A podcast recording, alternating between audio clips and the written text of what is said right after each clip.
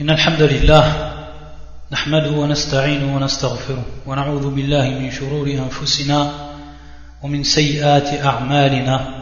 من يهدي الله فلا مضل له ومن يضلل فلا هادي له. وأشهد أن لا إله إلا الله وحده لا شريك له. وأشهد أن محمدا عبده ورسوله. أما بعد فإن أحسن الكلام كلام الله. وخير الهدي هدي محمد صلى الله عليه وآله وسلم وشر الأمور محدثاتها وكل محدثة بدعة وكل بدعة ضلالة وكل ضلالة في النار. Donc, bi'idnillah, bi'awnillah, subhanahu wa ta'ala, on commence cette série de cours qui a pour sujet l'explication des règles de jurisprudence du Hajj, mais également de la Umrah. Et également ce qu'il faut savoir lorsqu'on va visiter la mosquée prophétique. Ça, c'est le contenu du livre qu'a écrit le shir de l'islam Ahmed ibn Taymiyyah, rahmatullah alayh, rahmatan wasi'a. Et bien entendu, on a déjà présenté ce grand savant de l'islam et qui par droit a reçu ce laqab, c'est-à-dire donc qu'on l'a surnommé le shir de l'islam, le shir de l'islam, pour prouver sa manzilatu, c'est-à-dire donc son rang dans l'islam, par rapport à sa science, mais également par rapport à ses actes qu'il a fait durant sa vie. Et ceux qui étudient donc et qui ont lu la biographie de ce grand savant, ils vont s'apercevoir que non seulement sa science elle était immense, mais que également ses actes et sa vie ont été remplis, remplis d'actes de bien, de djihad fi sabilillah, du combat dans le chantier d'Allah Azzawajal, et tout ce qui rentre dedans. À la kulli la présentation avait été déjà faite chez l'Islam ibn Taymiyyah à travers certains livres ou alors textes qu'on avait étudiés. Pour ce qui était du livre, on avait étudié Haqiqatus Siyam, donc la réalité du jeûne, livre qu'on avait étudié, on va dire les trois quarts du livre. Et le shir, que ce soit Haqiqatus Siyam, ou alors Ahkam Manasik al-Hajj wal-Umrah, wa Ziyarat al-Masjid al-Nabawi, c'est des textes qu'il a fait volontairement de manière concise, et qu'il a écrit de manière concise que la personne donc elle puisse avoir accès aux principales règles de jurisprudence sans rentrer dans tout, tous les détails ou alors toutes les divergences qu'il y a entre les sables. On va revenir à la Kulihal sur la présentation du livre. Donc on avait expliqué les trois quarts de cette risala, Haqiqatus Siyam. Pourquoi on dit les trois quarts? Parce qu'il y avait une dernière partie du cours qui traitait d'une question bien particulière de jurisprudence et le s'était étalé dessus et donc nous on avait voulu pour que les cours ils restent euh, concis, volontairement, on n'avait pas délibérément, on n'avait pas expliqué la fin donc, du livre. Donc Hafkatus Siyam qui comportait des règles comprenant, des règles comprenant le jeûne. Également on avait étudié un texte de Charles Islam Ibn Taymiyyah qui s'appelait Al-Wasiyat al-Sughra, la recommandation mineure. Un texte qu'on a traduit, qu'on retrouve également sur le site. Un texte qu'on avait traduit, qu'on avait également expliqué en une dizaine de cours une dizaine ou plus de cours. Donc ça c'était par rapport à ce qu'on avait déjà fait pour ce qui concerne les ouvrages de Cheikh islam ibn Taymiyyah. Et donc ici, ça sera, on va dire, la troisième fois qu'on reviendra sur un de ses écrits. Et donc cet écrit, il comprend les règles. on voit bien ici dans le terme. Donc le terme du livre en arabe qui est le suivant. Ahkam ou manasik al-hajj. Donc al-ahkam, bien entendu, qui est le pluriel de hukm et que l'on traduit donc par les lois, ici plus précisément les règles. Quand on dit ahkam, on sous-entend al-ahkam al-fiqhiyya, les règles donc de jurisprudence. Manasik al-hajj wal-umrah, donc tout ce qui va être en relation avec le hajj et avec al-umrah, al-manasik, qui sont en fait les rites, qu'on peut traduire par les rites, et qui en réalité vont englober tous les actes, toutes les paroles que l'on va faire, que l'on doit faire, ou alors qu'il est recommandé de faire ou alors également que l'on doit s'écarter durant le pèlerinage, al-hajj. Donc on dit al-hajj, taïb, on dit également al-hajj. Il y a deux lora, il y a deux langues pour ce qui est du terme al-hajj. On dit al-hajj ou alors on dit al-hajj. Que veut dire ce terme al-hajj? Al-hajj, au niveau de la langue arabe, بمعنى القصد إلى الشيء المعظم القصد ça c'est معنى الحج ou الحج في اللغة c'est-à-dire dans la langue arabe on dit al-qasd donc bien entendu et ça on l'a déjà répété on sait que les termes de jurisprudence qui sont présents dans l'islam ces termes là ils viennent bien entendu de la langue arabe. Ils sont pris de la langue arabe, car le Coran et la Sunna, et donc les actes et les paroles du prophète sallallahu alayhi wa sallam, nous sont parvenus en langue arabe. Et cette religion, donc, son support, ça a été la langue arabe. Et quand on dit donc la langue arabe, ça veut dire que la religion, on va dire les, les termes spécifiques de la religion, ils ont été pris dans un premier temps de la langue arabe. Et ensuite, on leur a donné un sens bien précis par rapport à la religion. Ils ont donc pris un sens qui était spécifique en ce qui concerne la religion. Et dans la plupart des cas, on dit dans la plupart des cas, un terme qui va être plus restreint par rapport à ce qu'il indique dans la langue arabe. Donc, dans ce sens, les savants, lorsqu'ils parlent d'un terme précis dans la religion, de jurisprudence, ici c'est le cas de Al-Hajj, ou alors par exemple la salah, ou alors par exemple la siyam, etc., ils vont toujours nous indiquer quel va être son sens dans la langue arabe. Pour qu'on comprenne, ça va être ici al-faïda, ça va être donc l'intérêt, c'est qu'on va comprendre à partir de là la relation qu'il y a entre la langue arabe et entre la signification du terme dans la religion, dans la législation. Donc automatiquement il va y avoir une relation entre le terme en arabe, c'est-à-dire son sens général en arabe, linguistiquement, et son sens ensuite religieusement. Et ici donc, al-hajj, au niveau de la langue arabe généralement, il a pour sens al-qasd, il a chez al-mu'azzam. Al-qasd, on peut traduire par beaucoup de choses al-qasd. Bil-qaf, wal-sad, wal-dal, al-qasd. C'est-à-dire prendre le chemin. Lorsqu'on prend un chemin pour aller vers un objectif bien précis, on appelle ça al-qasd. Qu'on veut se diriger donc on prend une direction, on se dirige pour aller vers un but, pour atteindre un but bien précis, on appelle ça le qasd. Donc automatiquement il va avoir dans cela également une détermination, il va avoir une volonté. Tout cela, ça rentre dans le qasd au niveau de la langue arabe. Et c'est bien maintenant le hajj. Il a chez le mu'azzam, c'est-à-dire vers une chose qui va être grandiose, c'est-à-dire qui va être à nos yeux, quelque chose qui va être à nos yeux grand, très grand. C'est-à-dire qu'il y a une place considérable dans nos cœurs. Taïb. Ici, pour le différencier de Mujarrad al-Qasd, c'est-à-dire le simple Qasd.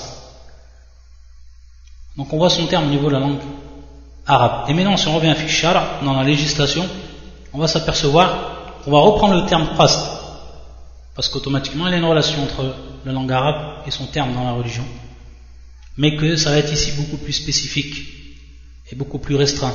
Et c'est pour ça que beaucoup de savants nous ont donné cette définition. C'est-à-dire donc avoir pour objectif de se rendre à la maison d'Allah Azzawajal sanctifiée la maison sanctifiée d'Allah subhanahu wa ta'ala qui est bien entendu le Kaaba donc avoir la détermination avoir cette volonté donc prendre le chemin se diriger vers la maison d'Allah Azzawajal al-Kaaba.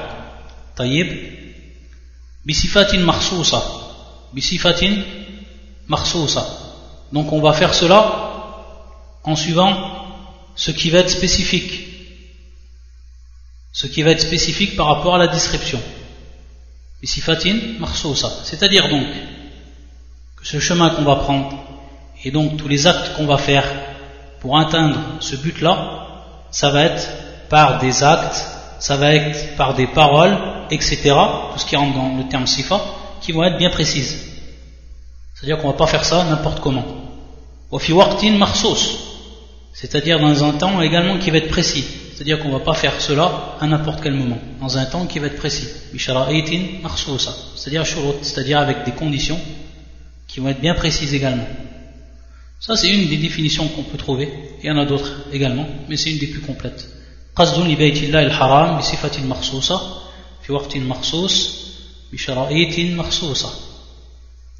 Donc on voit à chaque fois qu'il y a le terme qui revient à Marsous, que ce soit au niveau du temps, au niveau des conditions, qu'au niveau euh, du descriptif de ce qu'est el hajj, tout ça c'est bien spécifique. Donc c'est bien plus général du terme al-qasd fil Donc je le redis encore une dernière fois.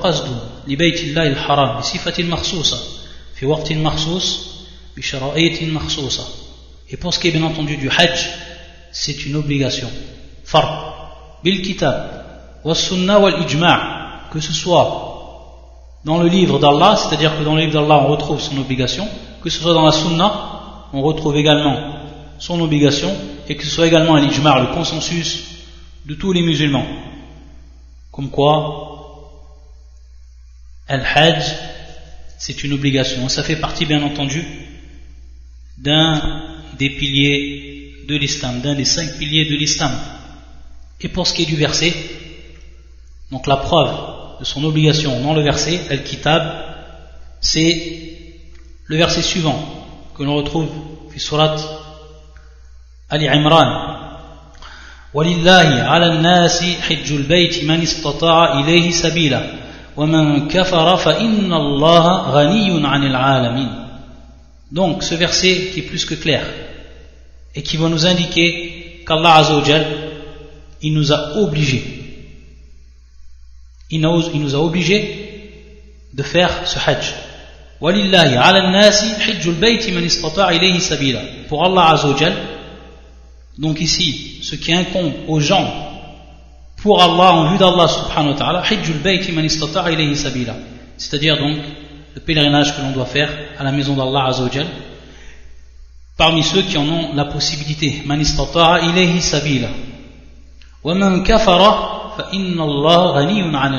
Et celui qui va donc m'y croire, alors Allah Azzawajal, il est riche. Il est riche de tous les mondes. Et ici, Ibn Abbas, il disait, pour comprendre donc le sens, Omen kafara, il disait Ibn Abbas, radiallahu ta'ala anhuma, Omen kafara bi'atiqadi annu ghayru wajib.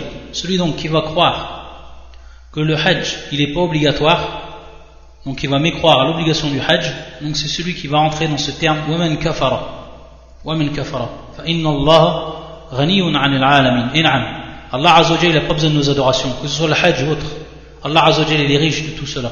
Allah subhanahu wa ta'ala se passe largement de tout cela. Donc si on le fait, cet acte d'adoration, comme tous les autres actes d'adoration, on le fait pour nous, avant toute chose, pour en avoir la récompense, et pour notre bien, dans cette vie d'ici-bas, dans l'eau d'Allah. Et Allah Azzawajal nous récompensera par rapport à cela. Mais lui, Allah Azzawajal, ça n'enlève rien à son royaume. Et ça n'ajoute rien à son royaume, que ce soit toutes nos adorations. Et ici, que ce soit le Hajj. Également, Allah Azzawajal dit, fi surat al-Baqarah, qui est le verset 196, وأتموا الحج والعمرة لله وأتموا الحج والعمرة لله Surat al-Baqarah qui est le verset 196 qui est également ici une preuve de l'obligation du Hajj et également de la Umrah et également de la Umrah. Et on va voir, pour ce qui est de la Umrah, qu'il y a une divergence, est-ce qu'elle est obligatoire ou pas, mais la parole la plus sûre, c'est que l'Umrah, c'est obligatoire une fois dans la vie, tout comme Al-Hajj, tout comme le pèlerinage. Et accomplissez pour Allah le pèlerinage et l'Umrah. Ça, c'est le surat al-Baqarah. Et pour ce qui est de la Sunnah, bien entendu, beaucoup de hadiths qui, nous prouvent, des hadiths de Koufat qui nous prouvent donc son obligation, et qui fait même donc partie, al-hajj des arkan, comme le verset de Omar, radiallahu ta'ala, anhuma, bunya l'islam ala khams. C'est-à-dire qu'il nous a dit que l'islam, était bâtie sur cinq choses, et ensuite il a nommé le prophète sallallahu alayhi wa sallam al-hajj, pour celui qui en avait la possibilité.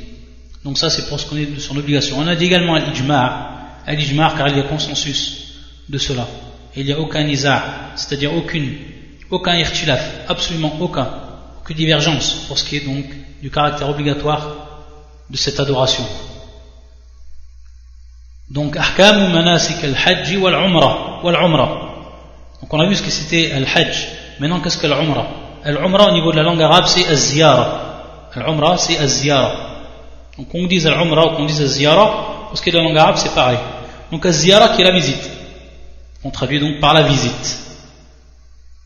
C'est pour ça qu'on dit de quelqu'un qui est mu'tamir si il a visité. C'est-à-dire, il a qu'un s'il est donc un visiteur. Celui qui est visiteur, on dit que c'est un mu'tamir au niveau de la langue. Et pour ce qui est du shar, pour ce qui est donc de la législation, ziyaratul bayt al-haram bishurutin makhsusa. Donc c'est la visite de la maison sacrée, sanctifiée, donc al-bayt al-haram, donc la Kaaba, bishurutin makhsusa. C'est-à-dire avec des conditions qui sont bien précises, avec des conditions spécifiques. Et comme on l'a dit, l'umrah, elle est également obligatoire au moins une fois dans la vie du musulman. Ensuite, le shir, il a dit également, dans le titre de son livre, Nabawi. Donc également, il va nous parler de ce qui est en relation, donc ici c'est plus qu'évident, la visite, qu'est-ce qu'on doit faire donc durant la visite de la mosquée du prophète sallam lorsqu'on se rend donc à Médine. Et le shir donc, il va nous parler également de cela, après avoir parlé du hajj et de la umrah. Ça, c'est pour le titre. Également, avant de rentrer dans l'explication du livre, et donc ici j'en profite pour dire comment on va procéder. Et comme on avait fait également, ça va être la même méthode qu'on avait empruntée, qu'on avait donc suivi durant l'explication du livre donc la réalité du jeûne. C'est-à-dire qu'on va donc lire Al-Matn. Lorsqu'on dit donc Al-Matn, c'est ce que l'a écrit lui-même, cher l'Islam ibn Taymiyyah sachant que dans euh, les livres qu'on va trouver, on va retrouver des explications pour ce qui est de ce livre. Comme donc la Nusra qu'on a, il y a donc avec le, livre de Shir al-Islam une explication qui est donnée par un des anciens savants d'Arabie Saoudite qui est mort, qui s'appelait Shir Ali ibn Muhammad ibn Sinan Ali Sinan. Également, il y a d'autres explications. À la Hal, lorsqu'on dit donc al-matn, c'est qu'on va lire uniquement ce que le Shir, al-Islam ibn Taymiyyah lui-même il a écrit. Et on sait que donc c'est concis, qui va nous parler, lui, à travers donc de ce livre, qu'est-ce qu'on doit faire durant le Hajj, c'est-à-dire au moment même où on part pour le Hajj. Qu'est-ce qu'on doit faire? Et ensuite on va cheminer suivant les étapes que l'on effectue durant le Hajj, à travers donc le livre de ce qu'il a écrit le shir, et qui va nous expliquer donc chose par chose, étape par étape. Et donc, ça va être ici dans l'ordre dans l'ordre de ce que l'on doit accomplir durant le Hajj. Taïb, c'est la méthode du shir. Et il l'a fait comme on va le voir lors de, son, de sa courte introduction. Il va l'expliquer qu'il a fait ça à la c'est-à-dire qu'il a fait ça de manière concise. Ensuite, on va expliquer également les termes que le shir de l'islam il a employé. Également, quand on dit bien entendu les termes, c'est le mufradat. Donc il y a des mots qui va utiliser le shir, peut-être des mots qui sont moins évidents à comprendre moins que d'autres, on les expliquera. Également l'ibara, c'est-à-dire également les, les expressions qu'il va utiliser le shir, qui sont en réalité des expressions d'un jurisconsulte. Et également le sens des phrases, c'est-à-dire ce qu'on va comprendre au niveau du sens juridique de la phrase du shir. Taïb. C'est pour ça que, à travers le texte, on va s'apercevoir il va y avoir donc des termes ou des phrases qui sont concentrées, où il y a beaucoup de choses à, savoir, à comprendre dans une seule phrase. Et ça, c'est souvent la voix des jurisconsultes. Quand ils parlent ou quand ils écrivent un livre qui traite de la jurisprudence et qu'ils le font de manière concise. Ensuite, on va voir que le shir également, durant son livre, de temps en temps, il va indiquer, yushir, il va indiquer certaines divergences qu'il y a entre les sables. Taïb. Et nous, en réalité, soit on y reviendra plus en détail, ou soit on n'y reviendra pas, suivant al-hajjah, c'est-à-dire suivant, suivant l'importance, et suivant si cela est très nécessaire ou pas. Taïb. Également, il se peut que certaines questions, pour que ça soit clair pour tout le monde, durant l'explication du livre, il se peut que certaines questions qui ne sont pas directement dans le livre, qu'on les explique. C'est-à-dire simplement une bab c'est-à-dire pour que ce soit encore plus clair pour la personne. Parce qu'il se peut que le shir, il nous explique certains points, et pour comprendre ces points, ça, nous demande de comprendre certaines questions, on va dire préliminaires. Ça se peut donc qu'on les donne, ces questions préliminaires, pour que ce soit plus facile à comprendre. Donc c'est en gros comment on va procéder durant l'explication du livre. Inch'Allah ta'ala. Donc voilà pour ce qui est de la méthode utilisée, pour ce qui est du titre, pour ce qui est de l'auteur. Et maintenant donc, on va expliquer et on va lire le texte en lui-même. Mais avant cela, et ça je vais le faire comme j'avais fait également pour Haqqatus Et c'est également pour faciliter ici. C'est-à-dire qu'à travers euh, les textes du shir, vu qu'il va nous enseigner comment on doit faire le hajj, quelles sont les pratiques que l'on doit faire étape par étape, et donc pour faciliter, et à titre d'introduction, on va les citer. Par exemple, on va citer Arkan al-Hajj, les, piliers du Hajj. On va citer également les obligations du Hajj. On va également citer les sunnah du Hajj, également Mahdurat al-Ihram, précisément. C'est-à-dire donc ce que l'on ne doit pas faire lorsqu'on est en état de sacralisation, ce qu'on appelle al-ihram. Ça, on va le faire, on va le citer, on le retrouve durant le texte.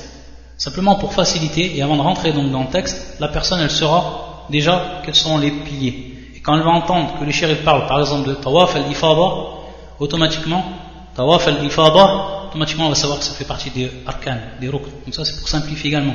On va le faire avant de rentrer dans la lecture du texte. Il rentre également dedans Shut Wujub al-Hajj, c'est-à-dire les, conditions, les conditions de l'obligation du Hajj.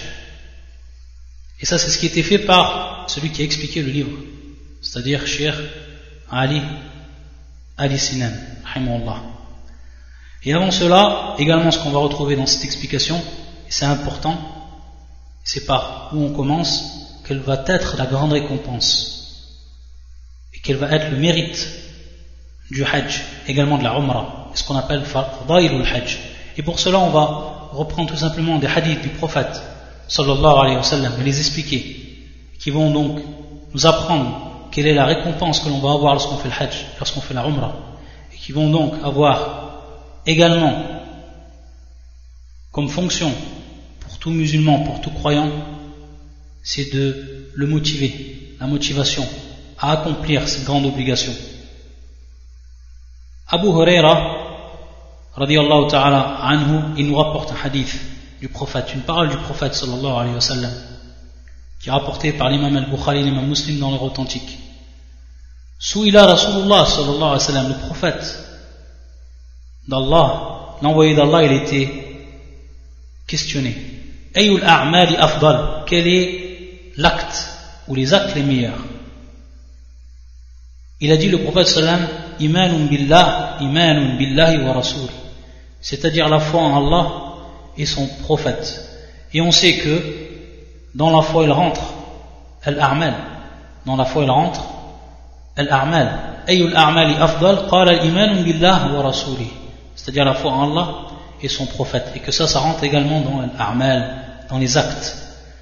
Qil thumma. Et ensuite, on lui a dit, et ensuite, c'est-à-dire, qu'est-ce qu'il vient ensuite dans Al-Afdaliya Il a dit Jihadun fi sabilillah. Il a dit donc le djihad, la guerre sainte dans la voie d'Allah Azzawajal. Et ensuite, on lui a demandé pour une troisième fois, pour savoir ce qui venait après le djihad, ثم ماذا قال حج مبرور حج مبرور donc un hajj le pèlerinage qui va être lui Mabrour. Qu'est-ce que veut dire ce terme Mabrour qu'on va retrouver donc également dans d'autres hadiths du prophète sallallahu alayhi wa sallam, également dans le texte ou dans le texte du shir Mabrour, certains ont dit le maqboul, celui qui va être accepté. Et si on reprend l'explication qui, qui ont été données par les savants de l'islam, on va s'apercevoir tout simplement que cela revient à trois choses principalement. La première chose, c'est faire le hajj en suivant la sunna du prophète sallallahu alayhi wa sallam, c'est-à-dire faire son hajj conformément conformément à la législation et en suivant la sunna du prophète sallallahu alayhi wa sallam. Donc al ici, ce qu'on appelle mutaba'a, al Al-Muwafaqa également. Tous ces termes qui reviennent donc à ce qu'on a dit. Également, que ce soit fait avec ikhlas, que ce soit fait avec ikhlas, c'est-à-dire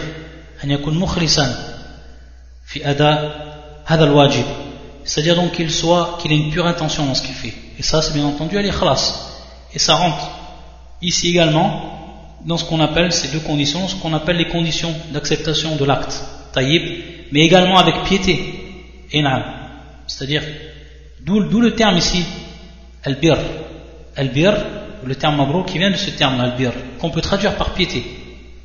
Alors qu'on avait déjà expliqué les différences qu'il y avait entre at-taqwa et entre al-bir. À la hal, al-bir, piété, tout ce qui rentre donc dans la piété, c'est-à-dire le faire de manière pieuse, la meilleure des façons, et donc s'écarter de tout ce qui est muharram, tout ce qui est interdit, comme les mauvaises paroles, comme les mauvais actes, comme le mensonge, etc. Tout ce qui rentre donc dans al-haram et tout ce qui rentre dans ce qui est mauvais dans la religion. Ça c'est en réalité, comme on comprend Hajjun Mabrour, et, que le prophète sallam a cité en troisième position après avoir cité l'iman et après avoir cité le jihad. Donc ça nous prouve ici que c'est que ça a donc une grande place auprès d'Allah Azzawajal, une grande place dans la religion.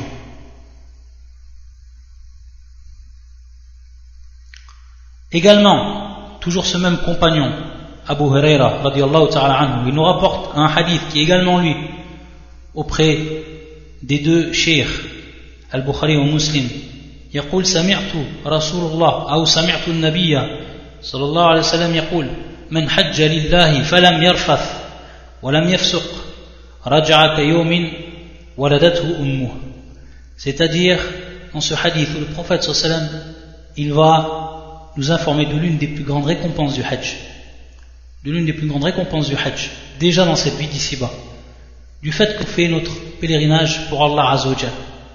Et qu'ensuite, falam yarfath. Falam yarfath, ar-rafath, qui est expliqué par beaucoup de savants, qui ont dit c'est le jima', c'est-à-dire donc le jima', l'acte sexuel. Et on sait que c'est strictement interdit lorsque la personne fait son, durant son pèlerinage, et plus précisément qu'elle est bien entendu en, en état d'ihram. Précisément lorsqu'en état d'ihram, elle ne peut donc avoir de contact avec sa femme, taïb avec ce qui lui est permis dans les autres moments. Donc al-rafath, c'est al-jima', mais également tout ce qui rentre dans le muqaddima, c'est-à-dire les préliminaires au jima', que ce soit l'attouchement, etc. Et d'autres savants nous ont donné l'explication que Arafat c'était encore plus général ici dans ce terme-là. Et Arafat, c'est le terme qu'on retrouve dans le Coran, parce qu'Allah Azzawajal dit Fala rafatha wala fusuqa. Fala rafatha wala fusuqa. Et que Arafat, il avait été également ici par al-jumhur, la plupart des savants étaient interprétés par donc al-jima', l'acte sexuel. Et donc pour ce qui est de ce hadith ici, beaucoup de savants également ont dit que c'était encore plus général et qu'il rentrait dedans al-fuhsh fil kalam, c'est-à-dire la mauvaise parole, les mauvaises paroles qui peuvent sortir de notre bouche, billah, etc. Donc tout ça, ça rentre dans al-rafath, ala kulli hal. Falam yarfath, walam yafsuq, et donc il ne fait pas de perversité, tout ce qui rentre dans la perversité. Durant le pèlerinage, c'est-à-dire qu'il va retourner c'est-à-dire comme si, ici, pour exprimer kayomin, pour exprimer comme si donc il était revenu au même jour où sa mère, elle l'avait enfanté. C'est-à-dire lorsque l'enfant il sort du ventre de sa mère, et donc il n'a aucun dhunub, il n'a aucun péché. Comme on dit, sa page elle est blanche et eh bien il revient de même lorsqu'il a fait ce pèlerinage et qu'il l'a fait donc de façon mabrour, falam yarfath lam yafsuq, ça revient également au terme mabrour. Et donc s'il l'a fait de cette façon-là, il va revenir de même. Donc regardez, la personne qui va faire ce pèlerinage, tous les péchés qu'il a fait précédemment, subhanallah, tous les péchés qu'il a fait précédemment, c'est effacé. Il va revenir la feuille blanche. Si ça, c'est pas une des grandes récompenses pour nous motiver à faire notre pèlerinage, ça suffirait donc. Également un autre hadith du prophète sallallahu alayhi wa sallam qui est rapporté par l'imam al-Bukhari, l'imam muslim, toujours du même compagnon, où le prophète il a dit Al-umratu ila al-umrati kaffaratu lima baynahuma.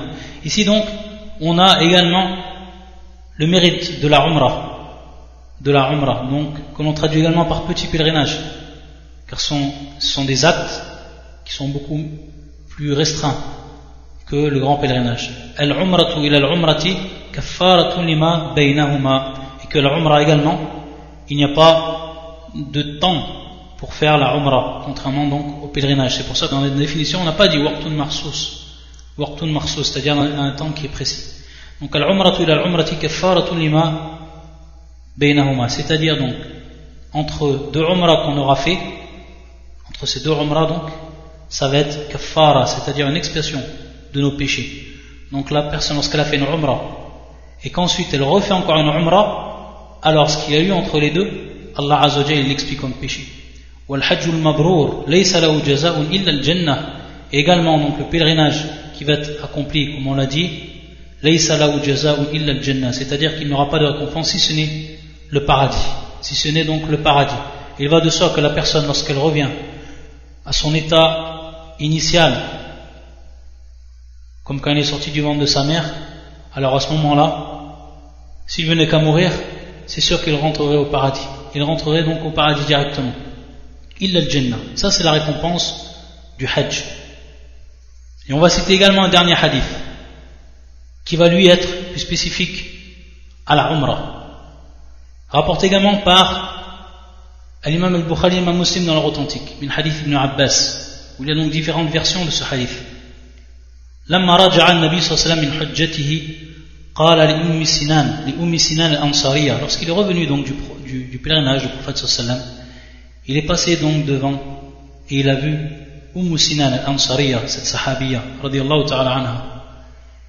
Et il l'a questionnée car il savait qu'elle n'était pas venue pour le pèlerinage. Et il lui a dit Ma min al-hajj Qu'est-ce qui t'a interdit ou qu'est-ce qui t'a empêché de faire le pèlerinage Ma min al-hajj C'est-à-dire qu'elle a dit le père d'un tel. Elle a voulu parler à son mari.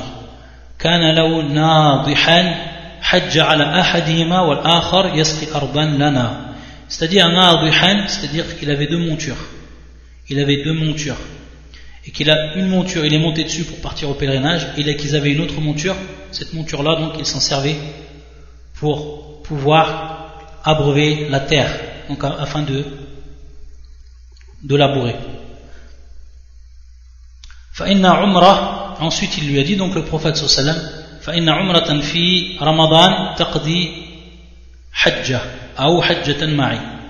Donc ici, il lui a dit le prophète sallam une umrah, c'est-à-dire le petit pèlerinage, l'umrah, durant le mois du ramadan, fi ramadan, donc fi ramadan ici, char ramadan, taqdi, ma'na taqdi ta'dil, c'est-à-dire que ça équivaut à un pèlerinage, hajja et dans certaines versions, un pèlerinage avec moi, suivant donc les versions.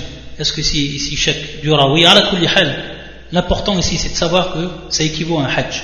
Et comme l'ont expliqué bien entendu les savants, comme l'imam Nawawi, fi sharh sah muslim, ça ne veut pas dire que c'est exactement comme le hajj. Si la personne elle fait une umrah durant le mois du ramadan, c'est pas comme s'il avait fait exactement le hajj.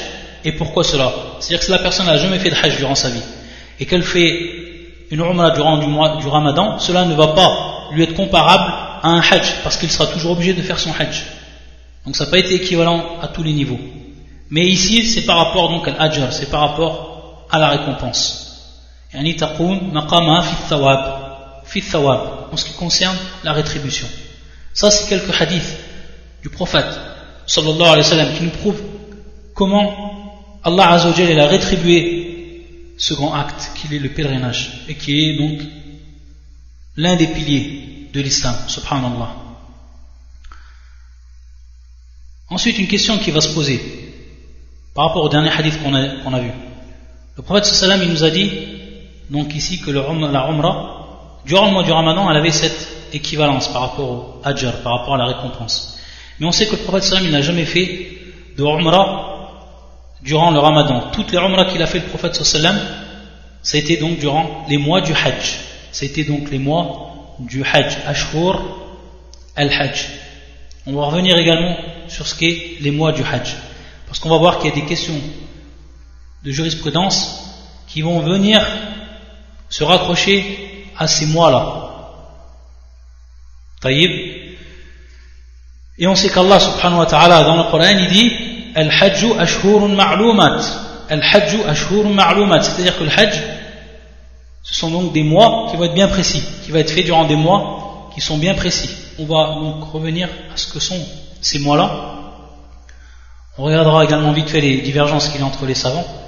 À la le prophète sallam il a fait tout le temps la Umrah durant les mois du Hajj, comme nous le rappelle Ibn Hajar dans l'explication de Sahih al-Bukhari. Il va nous dire alors, qu'est-ce qui va être le meilleur?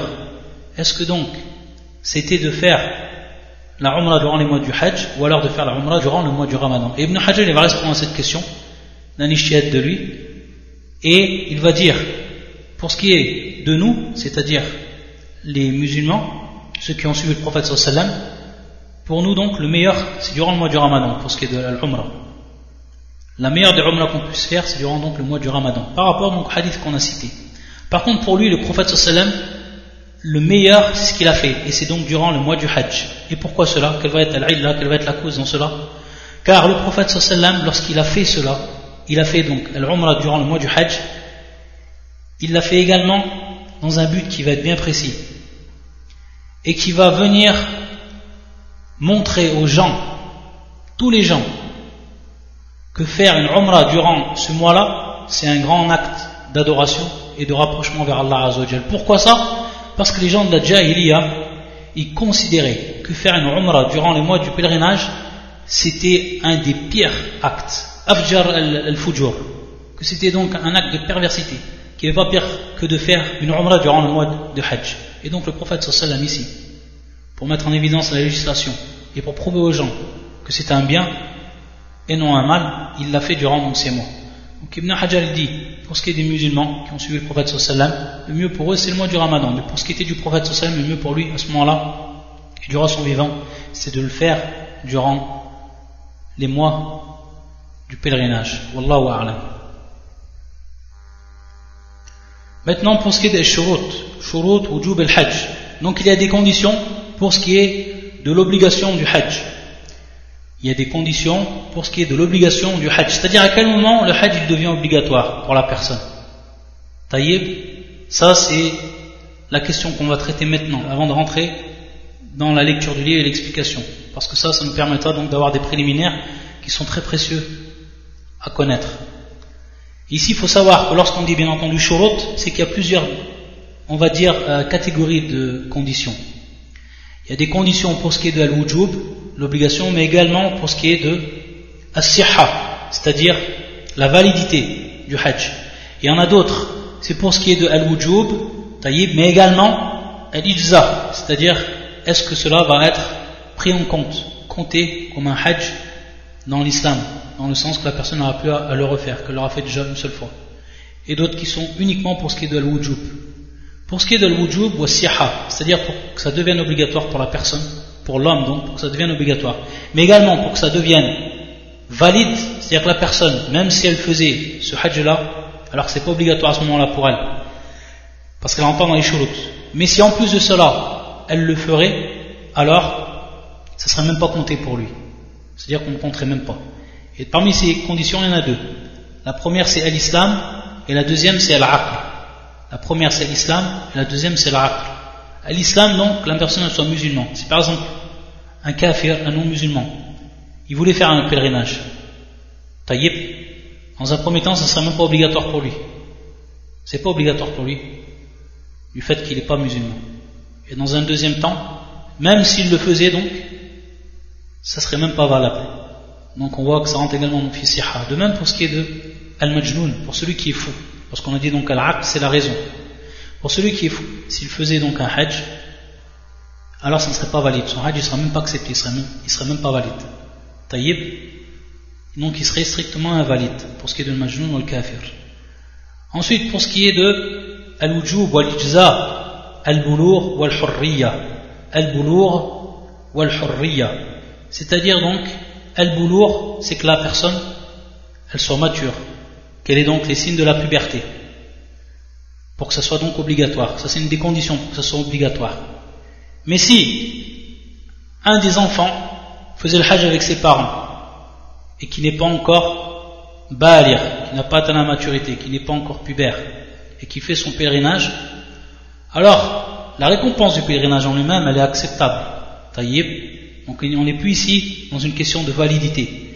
Mais ça n'a pas été pour lui considéré comme le hajj qu'il doit faire durant son islam. C'est-à-dire qu'après, quand il devient pubère, il devra donc faire à nouveau un hajj pour qu'il puisse s'acquitter donc du hajj de son islam.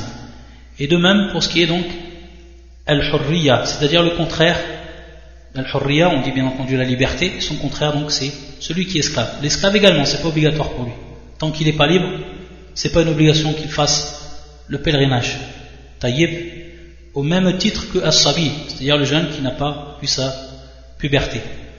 Et ensuite, la dernière condition, donc on a quatre conditions ici, et deux catégories. Et ensuite, la dernière condition, et qui, la troisième et dernière catégorie, c'est al-wujub tout simplement, al-wujub tout simplement. Et qui est al-istita'a, al-istita'a, c'est-à-dire la possibilité.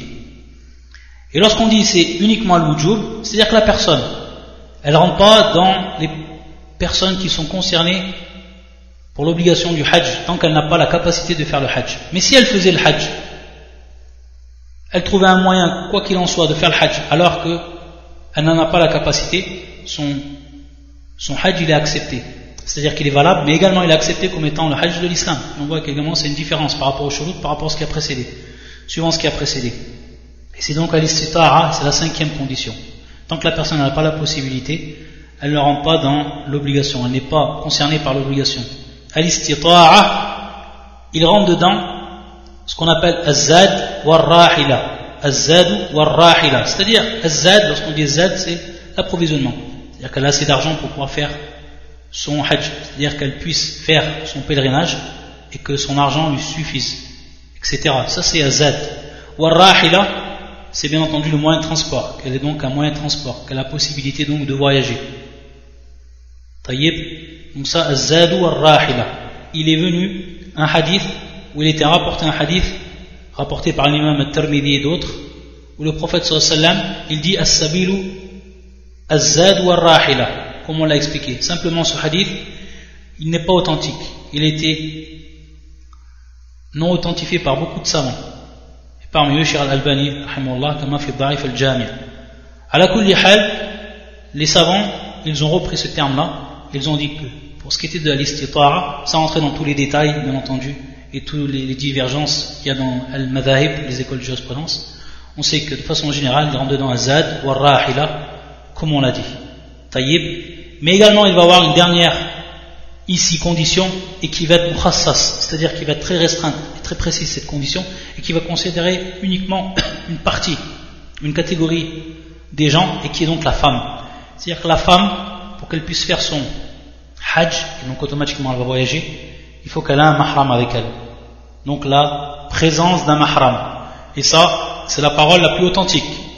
Que la femme, elle doit voyager avec son mahram pour le hajj. Et si elle n'a pas de mahram, alors elle attend que elle puisse avoir un mahram. Et bien entendu, le mahram, que ce soit son père, que ce soit son, mari, etc. Que ce soit son oncle, etc. Tout ça avec qui, bien entendu, il est interdit qu'elle se marie. Tout cela sont des maharim, c'est-à-dire mahram et donc elle peut voyager avec eux. Et donc si elle n'en a vraiment pas, alors elle attend, parce qu'elle ne rentre pas dans l'obligation. À ce moment-là, elle ne rentre pas dans l'obligation. Devant Allah Azzawajal, ma'avour, elle est pardonnée parce qu'elle ne rentre pas dans, l'obligation. Et si elle voit donc que le temps y passe, le temps y passe, elle tastanibu men anha, comme il l'a rappelé ici à Sharia, c'est-à-dire qu'elle elle confie, ou alors qu'elle prenne une personne pour qu'il fasse le hajj à sa place, si vraiment elle a elle a trouvé absolument personne pour qu'elle puisse faire le hajj, elle vieillit et donc elle a trouvé absolument personne, qu'elle n'a pas de mahram. Dans ce cas-là, donc, certains savants disent qu'il est permis, niyabatan, que quelqu'un la remplace pour faire le hajj. Et donc, elle aura à ce moment-là terminé de son obligation. Taïb, Inch'Allah, ensuite on va rentrer dans l'arkan, le sunan, le wajibat ou le mahdurat, de façon concise. C'est-à-dire simplement on va les citer un par un on va dire il y en a 4, on va dire il y en a 7, etc. On va les citer, ensuite on rentre dans l'explication du livre. Bi'idnillahi ta'ala. Subhanaka wa bihamdika. Ashhadu an la ilaha illa anta. Astaghfiruka wa atubu ilayk